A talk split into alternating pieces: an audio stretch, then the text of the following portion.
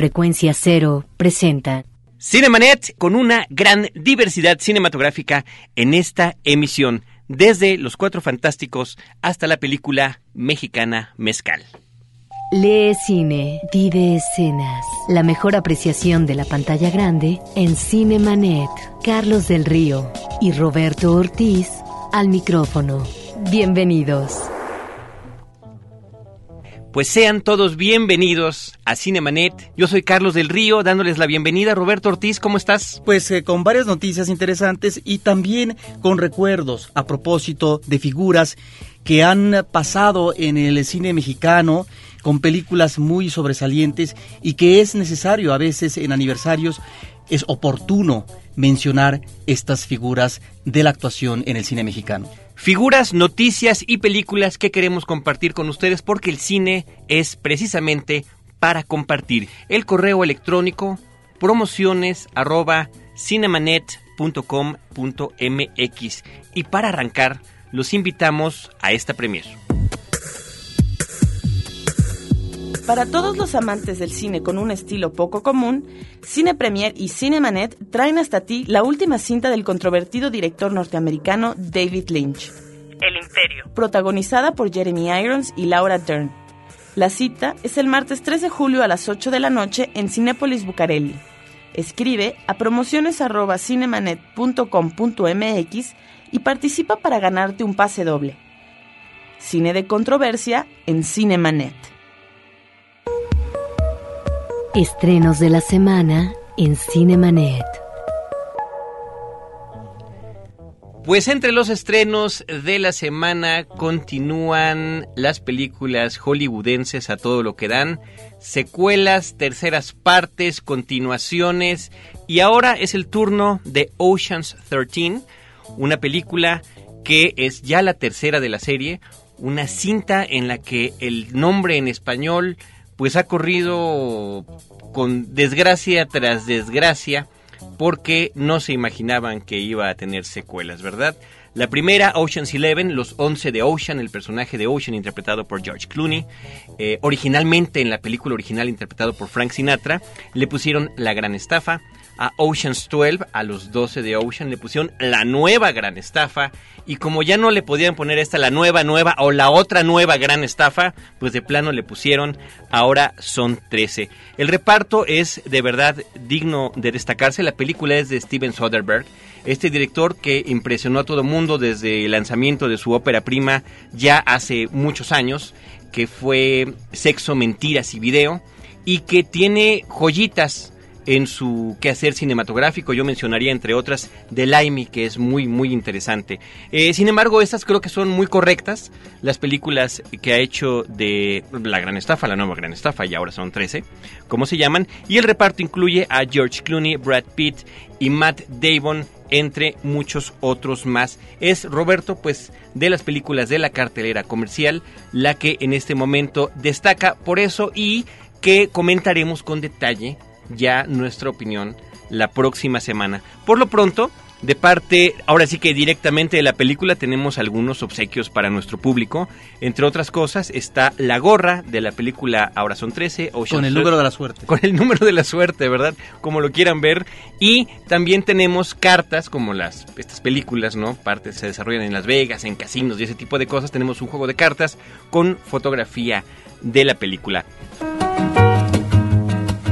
Por cortesía de Warner Brothers, Cinemanet tiene para ti gorras y juegos de cartas de la nueva película Ocean's 13. Ahora son 13. Participa escribiendo a promociones@cinemanet.com.mx y llévate uno de estos obsequios. Cine para usar en Cinemanet. Cine para usar, cine para ponerse ropita de cine, como dicen aquí nuestras compañeras de producción. Tenemos ahora información, Roberto, de la conferencia de prensa que hubo la semana pasada, la habíamos mencionado, previo al estreno de Los Cuatro Fantásticos y Silver Surfer. Aquí en nuestro país visitaron Ian Gruffut y Jessica Alba. Nuestra ciudad hubo una conferencia de prensa. Ian Gruffut es quien interpreta al señor fantástico, a el hombre elástico y Jessica Alba a la mujer invisible. Vamos a escuchar lo que nos comentan. Está por supuesto con la voz original de fondo y la voz de la traducción tal y como sucedió en esta conferencia de prensa en la que el equipo de Cinemanet estuvo presente. El proceso en sí fue un proceso muy, muy largo, en donde se invierte seis meses de la vida de uno para filmar la película. El reto para nosotros como actores, por la naturaleza del efecto especial, es poder ser bastante creíbles en esos momentos, en esos aquellos pequeños momentos en que interactuamos los unos con los otros. Es una disciplina única, realmente no se tiene un ritmo la más difícil, el último acto de la película, fue una secuencia muy larga que se filmó durante la noche. Estaba haciendo mucho frío, estábamos sentados en suelo de concreto durante seis semanas. Personalmente sentí que la primera película era el origen, en donde nosotros teníamos que establecer de qué se trataba el mundo de los cuatro fantásticos. Y en esta somos marido-mujer, realmente llevamos una relación, tengo que tener una mejor relación con mi hermano. Y fue muy divertido poder tener este rol de alguien mucho más dinámico. I'm not mad. Oh, great. I wasn't finished. Sorry, please continue. Desde un punto de vista personal, estoy muy orgulloso del señor fantástico. El Dr. Richards ha evolucionado desde alguien que primero era un científico envuelto en su mundo y en esta película van a contraer matrimonio. Everywhere this thing goes, eight days later, the planet dies. Guys, he's here. El Silver Surfer, como está en el cómic, es un personaje enigmático. Es el primer encuentro de los cuatro fantásticos con una criatura extraña. Él está aquí para preparar el planeta para que sea destruido por su jefe Galactus, pero también es un personaje que puede aprender de nosotros humanos. El contacto con los humanos se saca algo positivo. Entonces es un buen elemento que tiene la película. Why are you trying to destroy us? I have no choice. There's always a choice. Not always. Su, tiene un momento con Silver Surfer, quiere ver si hay algo más allá de lo obvio. Creo que ese es un mensaje muy positivo para los niños. Los Cuatro Fantásticos, ¿qué es lo que aportan? Es una película familiar donde también hay un poco de comedia y la manera que hemos interpretado estos personajes ha sido muy respetuosa a los personajes del cómic. Oh my God! Come on! We just said this is serious. Oh. Los Cuatro Fantásticos son bastante diferentes y son especiales, pero son seres humanos, entonces yo los admiro porque realmente están haciendo frente a la responsabilidad de ser un superhéroe. Creo que el éxito de la primera película es que estos personajes son disfuncionales y funcionales a la vez. Es muy difícil complacer a cada uno de los fans que tenemos porque nos hacemos nuestra propia imagen de cada cosa que leemos.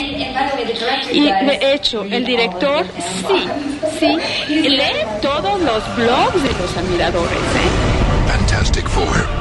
Rise of the Silver Surfer. El mundo no estaría a salvo sin los cuatro fantásticos. Pues ahí lo tienen, Roberto. A mí no se me quitó la sonrisa en el rostro al escuchar esta cápsula, porque si bien es de admirar absolutamente la labor que hace la gente con la traducción simultánea, creo que tienen de repente ciertos vicios que hacen que sea de alguna manera muy especial la forma en la que comentan cada uno de las cosas que traducen. Pero bueno, bueno, ahí están los comentarios de Ian Grufford, Jessica Alba, la traductora cuyo nombre desconocemos, y por ahí, gracias a la edición de Abel Cobos y de nuestra asistente de producción, Paulina Villavicencio, que levanta las manos y contesta el teléfono y al mismo tiempo está al pendiente del programa, pues pudimos escuchar también fragmentos de diálogos de la película, incluida esta voz estupenda, bueno, porque es gente con mucha presencia que tiene Lawrence Fishburne, que es quien da un elemento adicional a la figura del Silver Surfer o del deslizador de plata, como lo conocemos por acá. Cinemanet regresa en un instante. Ahora, diseñar y hospedar su página web será cosa de niños. En tan solo cinco pasos, hágalo usted mismo sin ser un experto en Internet. Ingrese a suempresa.com y active ahora mismo su plan. Suempresa.com, líder de web hosting en México. Si eres de los que disfruta el vino pero no quieres preocuparte por sus complejidades, no te pierdas a Juan Sotres en Vino para Principiantes, el nuevo podcast de Frecuencia Cero, todos los viernes a partir del 15 de junio. www.vinoparaprincipiantes.com Porque todo lo demás es solo comentario. Fin del flashback. Estamos de regreso. La otra cartelera.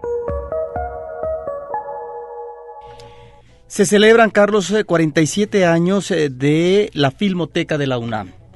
Y va a haber una serie de películas que es interesante destacar. En principio, el próximo martes 3, imágenes restauradas del exilio español. Esta función será a las 8 de la noche. Estamos hablando de el auditorio José Revueltas, la sala José Revueltas, y luego el miércoles 4 y el jueves 5, dos películas que de alguna manera podrían tener un parentesco a, a, propósito de dos presencias eróticas y en su momento muy fuertes. Bueno, imagínate que una de estas presencias causó no solamente desmayos, sino también suicidios al momento de su muerte. Me estoy refiriendo a Rodolfo Valentino, quien participa en la, en la, en la película Sangre y Arena, una película del 20, eh, 1920. Esto será el jueves a las 8 de la noche. Y un día antes, no se pierdan La Caja de Pandora, una película alemana de 1929 de George Pabst, con esta presencia femenina que fue arrolladora en su momento a propósito de la insinuación erótica, Louis Brooks. Louis Brooks, dos películas pues de los años 20 a propósito del cine silente. Esto para conmemorar el 47 aniversario de la Filmoteca de la UNAM. También hay que recordar que en el cinematógrafo del Chopo, Carlos, continúa la vigésima semana cultural lésbico gay. Y en el caso específico del cine, eh, en estos días se van a exhibir películas como Tres mujeres en la hoguera, El lugar sin límites de Arturo Ripstein y El cumpleaños del perro de Jaime Humberto Hermosillo.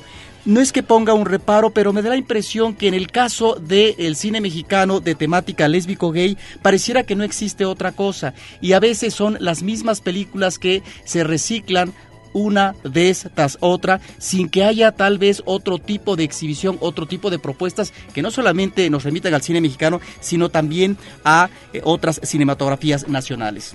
Habría que comentar, por ejemplo, que la película El cielo dividido, Roberto, eh, ya después de su paso en diferentes festivales, de que le hemos comentado e inclusive tuvimos la oportunidad de eh, entrevistar a su director Julián Hernández, a Julián Hernández y a Roberto eh, Fiesco, su productor. Así es, y a uno de los protagonistas de la película, pues finalmente parece que ya en septiembre arrancará finalmente su corrida comercial. Digo, lo comento a propósito de la nota que estás dando. No, y que además son películas que difícilmente encuentran un canal de exhibición. Es una cinta que esperaban poder distribuir desde fines del año pasado y mira, un año después es cuando podrá ver la luz esta cinta en la pantalla grande.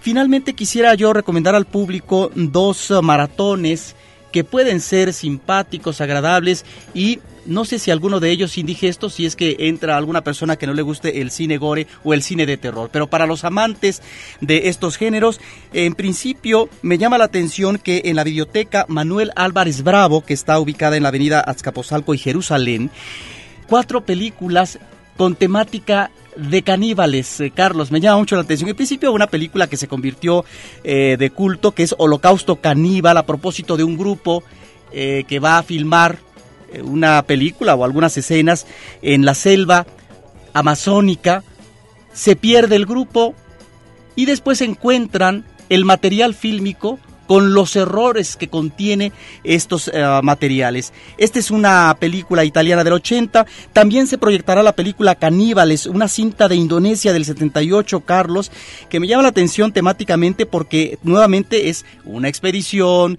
en este caso de un grupo de estudiantes de antropología que se interna en la selva, que va a tratar de buscar y lidiar con tribus primitivas y resulta que encuentran una comunidad con hábitos antropófagos. Es entonces interesante. Y también a propósito de hábitos antropófagos, Reina Caníbal, que es eh, la película que a continuación se exhibe del 80, una coproducción de España, Francia y Alemania, resulta que un padre que eh, fue con su familia de excursión en busca de una tribu de caníbales, esta se apropia de su familia, la secuestra y varios años después va nuevamente al lugar para tratar de rescatar a su hija y resulta que la hija es ni más ni menos que la reina de los antropófagos. Y finalmente la película Caníbal Feroz. Cuatro películas de temática caníbal y finalmente el sábado en el Galerón de Sarco 32 a partir de las 2 de la tarde, pues también eh, una serie de películas, un maratón Carlos de cine de terror de uno de los artífices, eh, posiblemente muy eh, como director artificioso, pero con unas imágenes hermosas de cine de terror, Darío Argento, con terror en la ópera, que no es de sus mejores obras, pero también estará Rojo Profundo, que creo que es una película que vale la pena mencionar eh, lo que va a ser el estilo, la, la, la, plástica gore, y también estará en la película Alarido, que yo creo que es una de sus mejores obras del 77, y finalmente una película que más bien pertenece a una serie de horror que se llama Su nombre es Jennifer. Ahí están pues dos maratones para que el público pueda deleitarse con el cine gore, con el cine terror, de marca de estilo diferente cada una.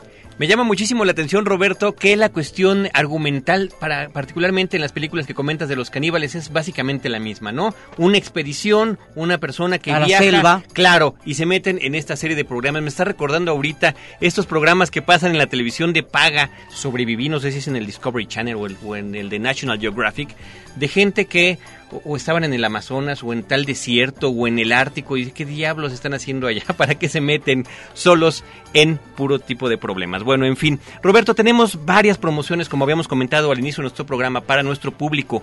Por una parte, les estamos invitando ni más ni menos que a la premier de una película de David Lynch, Inland Empire, El Imperio es el título en español, con Laura Dern y Jeremy Irons, el próximo día 3 de julio a las 8 de la noche en Cinépolis Bucareli. Recuerden que estas promociones las pueden solicitar a través de nuestro correo electrónico promociones cinemanet.com.mx. Además, tenemos gorras de la película Oceans 13, ahora son 13, y también cartas, juego de cartas para jugar póker de la misma película.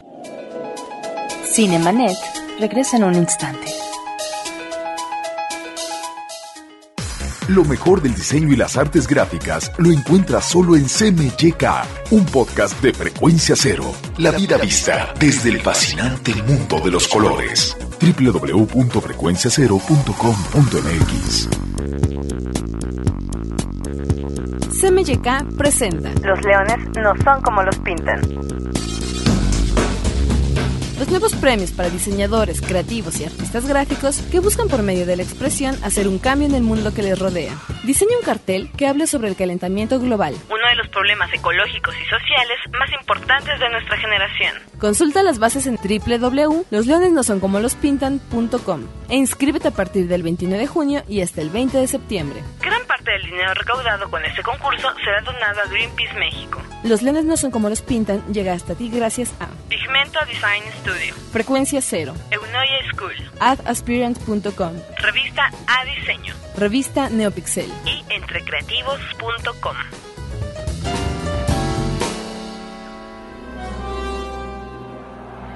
Historias múltiples en tiempos cortos. Cinemanet. Regresamos. Noticias en Cinemanet. respondiendo a los numerosos correos electrónicos y llamadas telefónicas que hemos tenido, comentar que ya tenemos ganadores pues de la promoción que lanzamos desde la semana pasada tanto en radio como en la versión de podcast de la séptima temporada de ER y eh, no solamente hubo ganadores del Gran Premio, ¿no? En ambos casos, sino también segundos, terceros y cuartos lugares con otros premios. Por favor, quienes hayan escrito para todo esto, revisen sus correos y chequen si ya les contestamos para ver si fueron algunos de los ganadores. En este caso, esos premios los estamos entregando en las oficinas de Frecuencia Cero, que es donde producimos nuestro podcast. Roberto Ortiz, tienes noticias del 90 aniversario de Estela Inda. Sí, esta es una actriz que me llama la atención porque en los años 30, eh, en 1937, en una película de Adolfo Bess eh, Maugard, La Mancha de Sangre, que en años recientes la Filmoteca de la UNAM pudo restaurar, ahí ella tiene un personaje de prostituta, una prostituta alegre, festiva, y hay un desnudo un desnudo que queda para la historia de ese cine mexicano iniciático, eh, sonoro, y que nos presenta un eh, personaje muy diferente al que el cine de principios de los años 30 no tenía, nos tenía acostumbrado a propósito de la temática de las prostitutas que siempre tenían finales asiagos y que debían de pasar unas tribulaciones. ¿Por qué? Porque habían pecado y no había posibilidades de salvación, de redención. Si acaso la muerte y en esa muerte final lo que podría ser la disculpa o eh, la, renuncia a eso que habían practicado en términos de oficio eh, prostibulario.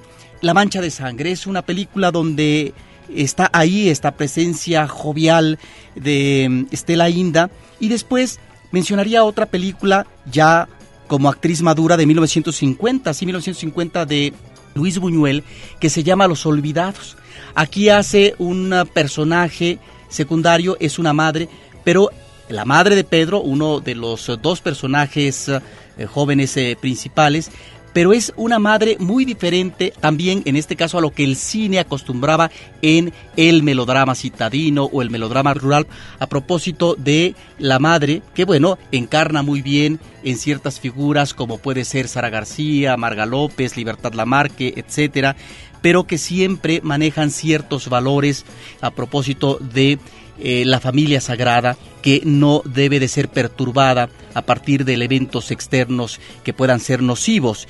Y en el caso de los olvidados llama la atención un personaje diferente, inusual para su época, una madre soltera que tiene un hijo no deseado y que por lo tanto se le dificulta poder establecer una relación cordial, amable, que pueda entrañar un cariño con su hijo Pedro. Ahí tenemos entonces esta visión por parte de Luis Buñuel que está enfocando esta problemática de una madre soltera con un hijo no deseado. Y también hay que decir, es una actriz que participó en una película de 1952 de Roberto Gabaldón muy importante que se llama El rebozo de soledad, una película donde alternó con Pedro Armendáriz. En el caso de Estela Inda hay que decir que en dos momentos en su carrera, por eh, su magnífica presencia protagónica, recibe Arieles por parte de la Academia Mexicana de Cine. Trabajó con directores de la vieja guardia, me estoy refiriendo a los años 30, 40, Arcadi Beutler, Rafael J. Sevilla, Miguel Contreras Torres y un Gilberto Martínez Solares. Pero también en la etapa final de su carrera, ella se integra a los equipos fílmicos de Felipe Casals y de Alberto Bojorques. Fue una actriz importante, al mismo tiempo fue actriz de teatro, directora de teatro, fue una mujer que eh, también hizo algunas historias para cine. Recordamos entonces, a 90 años de su nacimiento, a Stella Inda, que Nació un 28 de junio del 17 y murió en la Ciudad de México un 7 de diciembre de 1995, Carlos. Vale siempre la pena, Roberto, este espacio que tenemos en Cinemanet para recordar a figuras del cine nacional e internacional a través de sus distintos aniversarios que tienen. Como siempre, yo creo que te agradecemos estas investigaciones que haces y estas pues eh, semblanzas de estos personajes, en este caso de Estela Inda. Continuando, Roberto, con la sección de noticias, yo nada más quiero dar una nota curiosa por eh, lo que significa, ¿no? Resulta que el viernes pasado concluyó su décima temporada en televisión y ya con eso se acabó su corrida comercial, la serie Stargate SG-1. ¿Por qué lo mencionamos? Porque es uno de esos raros casos en los que una película el tema de una película se toma como pretexto, como inspiración para una serie de televisión. En 1994, Roland Emmerich, eh, director de Godzilla y de Independence Day, el Día de la Independencia, dirigió Stargate, que aquí tuvieron a mal ponerle la puerta del tiempo, ¿no? Este portal que permitía trasladarse de un lugar a otro de la galaxia casi casi de manera instantánea. No era una máquina del tiempo como sugiere el título en español, sino una resultó que después a través de la serie de televisión nos enteramos que una serie de portales creados por alguna inteligencia extraterrestre superior y que otros extraterrestres aprovechaban para utilizar y dominar a especies en otro estado evolutivo. Vaya, resulta que esta serie es la serie de ciencia ficción que más años ha durado, superando por supuesto a clásicos como eh, las diferentes versiones de Star Trek. En su décima temporada, Stargate SG-1 se despidió de su público. El protagonista por muchos años fue el actor que interpretaba a MacGyver en otra serie de televisión, MacGyver. Y eh, bueno, pues eh, diferentes actores pasaron a lo largo de este tiempo. Sin embargo, Stargate no está del todo muerto.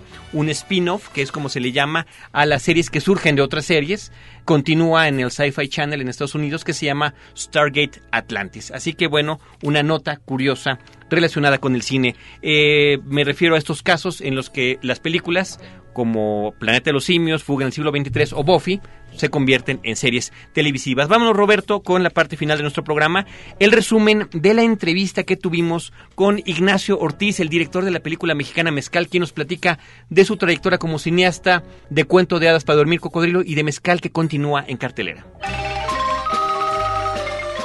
Yo decidí hacer cine cuando ya tenía 28 años. Había estudiado medicina y de pronto decidí que eso no era lo mío. Entro al Centro de Capacitación Cinematográfica, al CCC, a estudiar. En el curso ya de realización del año 86 se aparece un jovencito llamado Carlos Carrera y me dice que le ayudara a escribir el guion. Comenzamos a trabajar y resultó otra cosa completamente diferente al proyecto que llevaba Carlos de tesis, que resultó ser La mujer de Benjamín, no un corto sino un largometraje. Se hace la película, va bastante bien. Vuelvo a trabajar otros dos proyectos con Carlos, Sin remitente y La vida conyugal. Y entonces me llaman como guionista de otros lados. En realidad yo lo que quería hacer películas. Entonces surge la convocatoria de ópera prima y es cuando hago mi primera película que es La orilla de la tierra, que tuvo 200 espectadores en su corrida comercial. Eh, desde ahí vislumbré cómo iba a ser este futuro, pero bueno, lo asumí.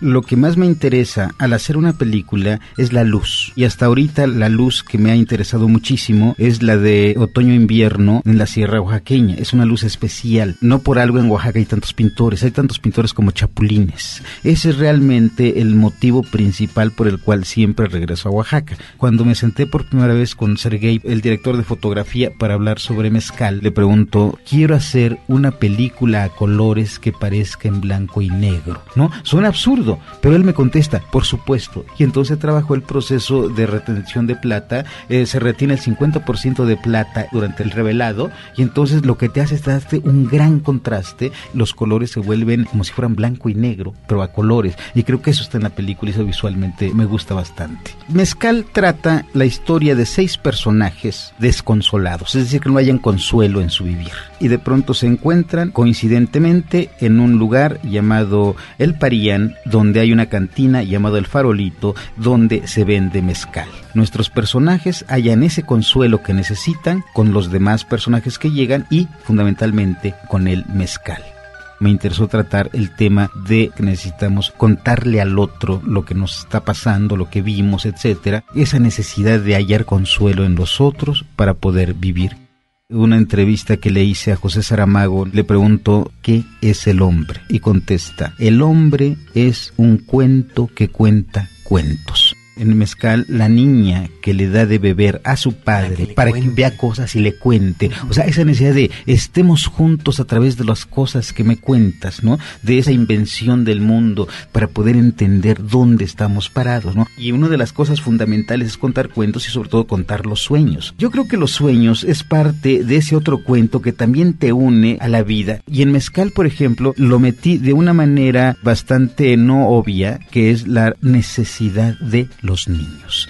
La necesidad de contar cuento a los niños porque ellos son felices. Yo no hago cine para ganar dinero. Me interesa que el cine lo vea la gente. En aras de esto, ya hice la película, ya la puse en las pantallas y ahora ya les estoy avisando al público que ahí está la película.